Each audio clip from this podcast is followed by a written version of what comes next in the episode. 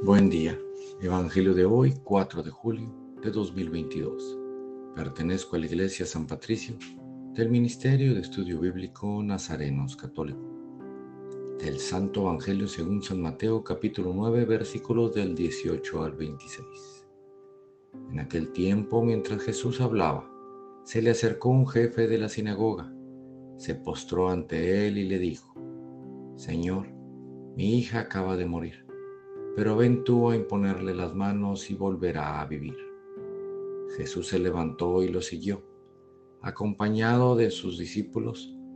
Entonces, una mujer que padecía flujo de sangre desde hacía doce años, se le acercó por detrás y le tocó la orilla del manto, pues pensaba, con solo tocar su manto me curaré. Jesús volviéndose la miró y le dijo, Hija, ten confianza, tu fe te ha curado. Y en aquel mismo instante quedó curada la mujer.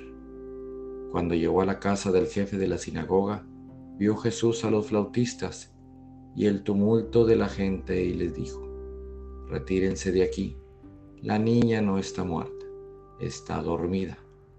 Y todos se burlaron de él.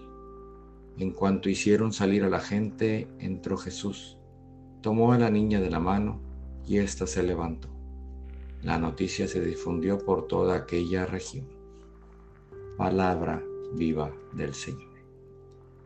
Reflexionemos.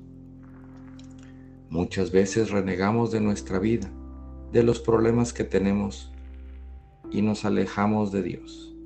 Caemos en una rutina. Sin embargo, la situación no es tan difícil, solo la forma en que vemos las cosas no las entendemos. Jesús pasa junto a nosotros todos los días y por andar distraídos no nos damos cuenta que Él está dispuesto y esperando que lo volteemos a ver y darnos su mano. Tomemos un respiro y toquemos su mano. Recibamos esa paz que solo Él sabe dar y vayamos juntos a resolver esas cosas que no nos dejan disfrutar de la vida de Jesús. Dios con nosotros, ¿quién contra nosotros? Queridos hermanos, no perdamos la, la fe, Jesús siempre será nuestra solución. Siempre será Él la mejor manera de salir de nuestros problemas y de disfrutar de nuestros logros.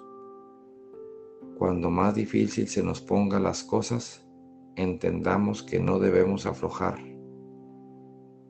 y tener a Dios con nosotros. En este día te invito a que organices tu vida, a que veas qué cosas no te dejan vivir en paz y que veas cómo puedes ir solucionando eso. Puede que se tome un tiempo en arreglarlo, pero se va a resolver. Busca ayuda y no dejes de intentarlo.